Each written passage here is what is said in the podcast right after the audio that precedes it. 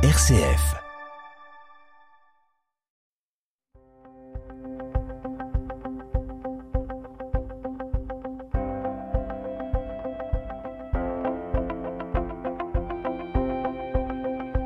RCF Isère, les histoires du Dauphiné, Claude Muller et Annie Franco.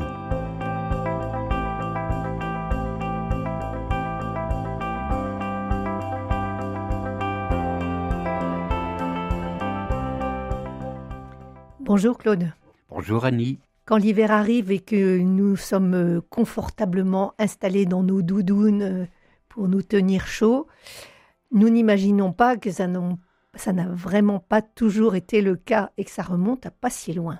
Oh oui, c'est relativement récent. Hein. Et elles nous paraissent euh, bien désuètes, bien désuètes, ces vieilles cartes postales du début du XXe siècle représentant des alpinistes, les premiers alpinistes, hein, quand on, a, commençait euh, vraiment à grimper. Hein, et, ces alpinistes qui commençaient à se lancer à la conquête de la montagne. Et si le matériel bien rudimentaire qu'ils utilisaient ne manque pas de nous surprendre aujourd'hui, les tenues de ces sportifs nous étonnent davantage encore. D'ailleurs, euh, de nos jours, il y a de vieilles cartes postales euh, qui ont été éditées à cette époque, et on les voit bien, les tenues des alpinistes. Euh, ils ont un piolet, un truc comme ça. on sait que ce sont des alpinistes, autrement. Hein, Sinon, ils sont presque en tenue de ville, en oh, fait. Oh, oui. Hein. En effet, les hommes s'élançaient dans l'aventure en costume de ville, et c'est vrai, avec une cravate même. Et n'oubliaient pas, euh, c'était la mode à l'époque, de se coiffer d'un chapeau melon. Et quant aux femmes, eh bien, elles revêtaient une longue robe, la tête surmontée d'une grande coiffe ornée de plumes euh, des plus extravagantes. Il y avait des grandes plumes qui faisaient ben, facilement 20, cm, 25 cm. Alors ça, ça me dit rien. J'ai pas le souvenir d'avoir vu des photos avec les femmes avec des plumes. Et, oui, et tous ces valeureux, mais ô combien premiers alpinistes, affrontaient les parois abruptes ou les champs de neige en chaussures de ville. Vous vous rendez compte? Ils avaient des chaussures de ville. On n'imagine pas une seconde, ça devait glisser terriblement. Eh oui. Alors, euh, quand est-ce que s'est fait l'évolution? Ben, Elle, s'est fait euh, petit à petit, hein. euh, au fil des années. Les tenues évoluèrent, mais lentement, trop peu pratiques, avec les robes qui traînaient presque par terre pour, les pour escalader les rochers ou pratiquer le ski de montagne. Hein. Ces tenues c'était vraiment. Euh, il ne devait pas y avoir énormément de femmes quand même euh, en montagne euh, encore à l'époque. Il y en avait quand même. Il y en avait quand même des jeunes. Hein. Et, ils étaient trop gênants, ces couvre-chefs, ces cravates, ces vêtements trop serrés.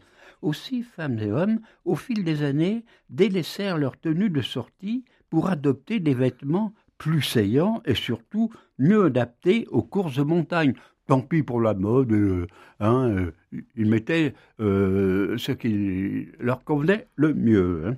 Et ils commencèrent à emporter avec eux des sacs à dos, avec à l'intérieur, outre un petit casse-croûte, un chandail ou un survêtement qu'ils enfilaient dans les descentes pour éviter de prendre froid.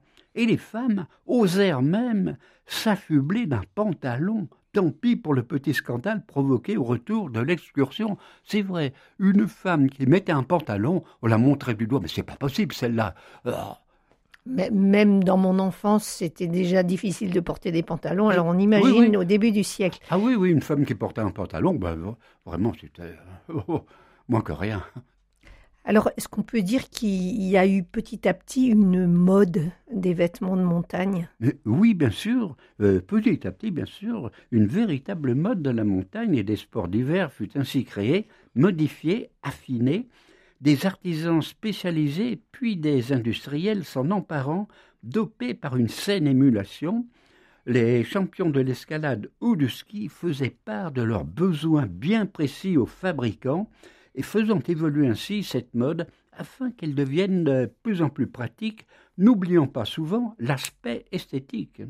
et de nouveaux vêtements, de nouveaux équipements furent conçus toujours mieux adaptés à la montagne. Et parmi les Dauphinois qui ont beaucoup œuvré dans ce sens se trouve un grand montagnard que bien des auditeurs euh, ont, sans doute connu, hein, Lionel Terret.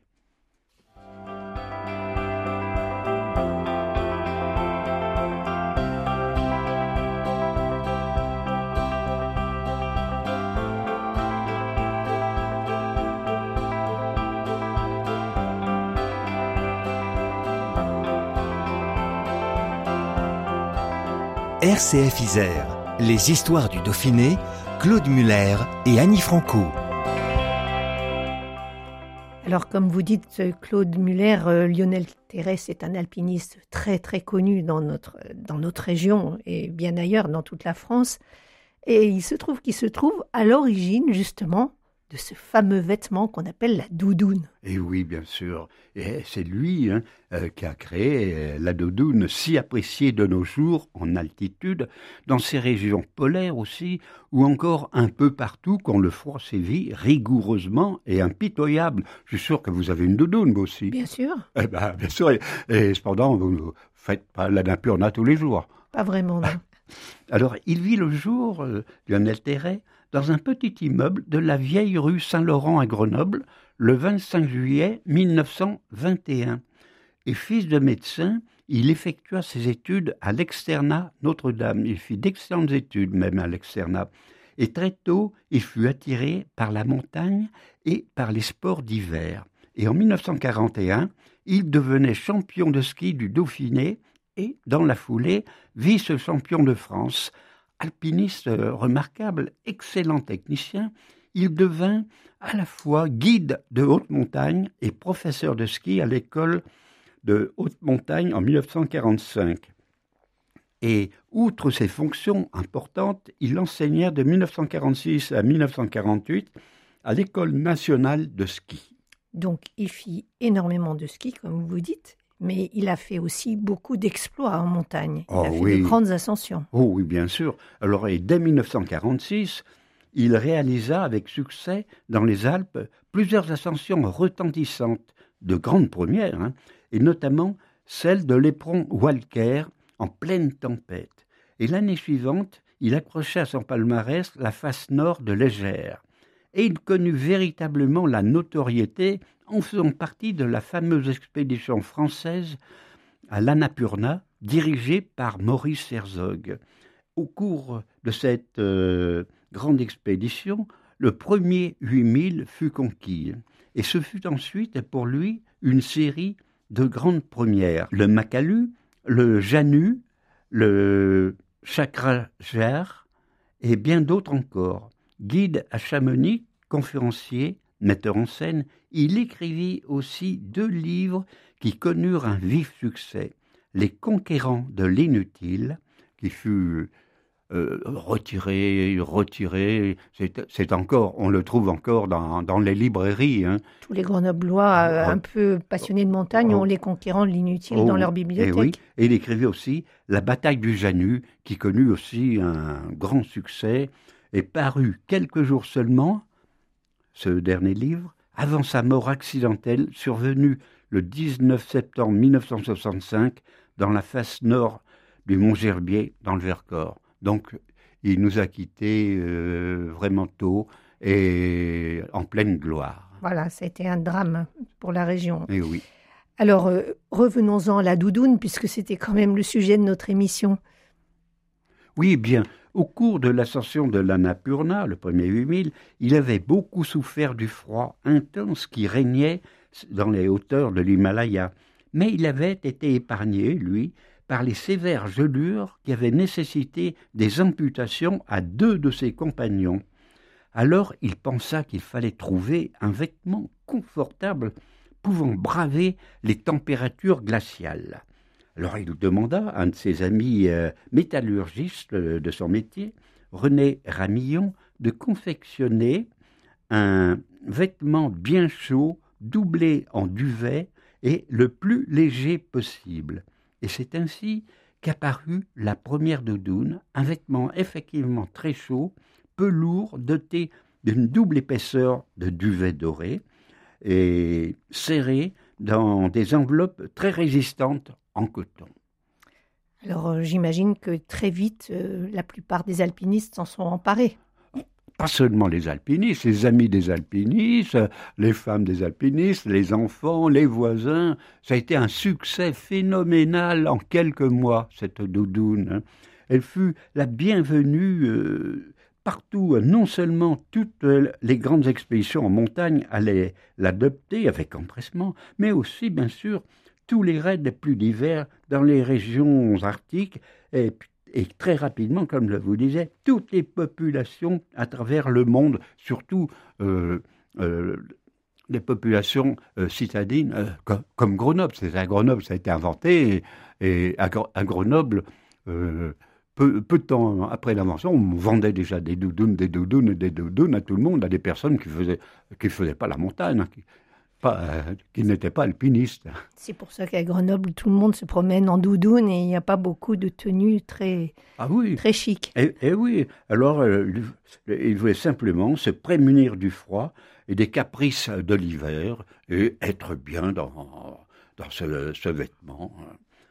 Alors aujourd'hui, près de 150 000 pièces sont produites annuellement sur tous les continents, car il faut vous dire, la doudoune, euh, elle a explosé en Dauphiné, euh, dans les Alpes et en France, et puis très très vite, elle, a fait la conquête de l'Europe et puis du monde entier euh, en quelques mois.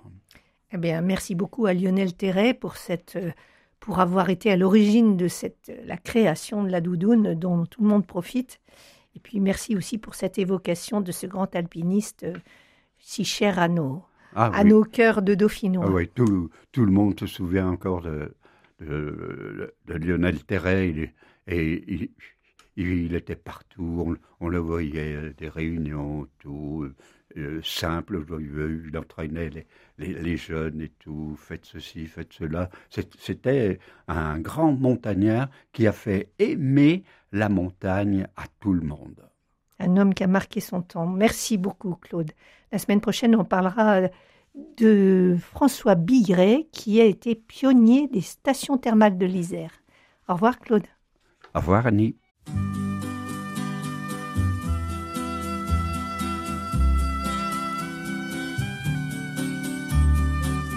Ils quittent un à un le pays pour s'en aller gagner leur vie, loin de la terre où ils sont nés. Depuis longtemps, ils en rêvaient de la ville et de ses secrets, du formica et du ciné. Les vieux, ce n'était pas original quand ils s'essuyaient machinal d'un revers de manche les lèvres. Mais ils savaient tous à propos tuer la caille ou le perdreau et manger la tome de chèvre. Pourtant, que la montagne est belle. Comment peut-on s'imaginer en voyant un vol d'hirondelles que l'automne vient d'arriver? Avec leurs mains dessus leur tête, ils avaient monté des murettes jusqu'au sommet de la colline Qu'importe les jours, les années, ils avaient tous l'âme bien née, noueuse comme un pied de vigne. Les vignes, elles courent dans la forêt, le vin ne sera plus tiré, c'était une horrible piquette. Mais il faisait des centenaires à ne plus que savoir en faire s'il ne vous tournait pas la tête. Pourtant, que la montagne est belle. Comment peut-on s'imaginer en voyant un vol d'hirondelles que l'automne vient d'arriver? De chèvres et puis quelques moutons, une année bonne et l'autre non, et sans vacances et sans sortie les filles veulent aller au bal, il n'y a rien de plus normal que de vouloir vivre sa vie. Leur vie Ils seront flics ou fonctionnaires, de quoi attendre sans s'en faire que l'heure de la retraite sonne. Il faut savoir ce que l'on aime et rentrer dans son HLM, manger du poulet aux hormones. Pourtant, que la montagne est belle, comment peut-on s'imaginer en voyant un vol d'hirondelles que l'automne vient d'arriver?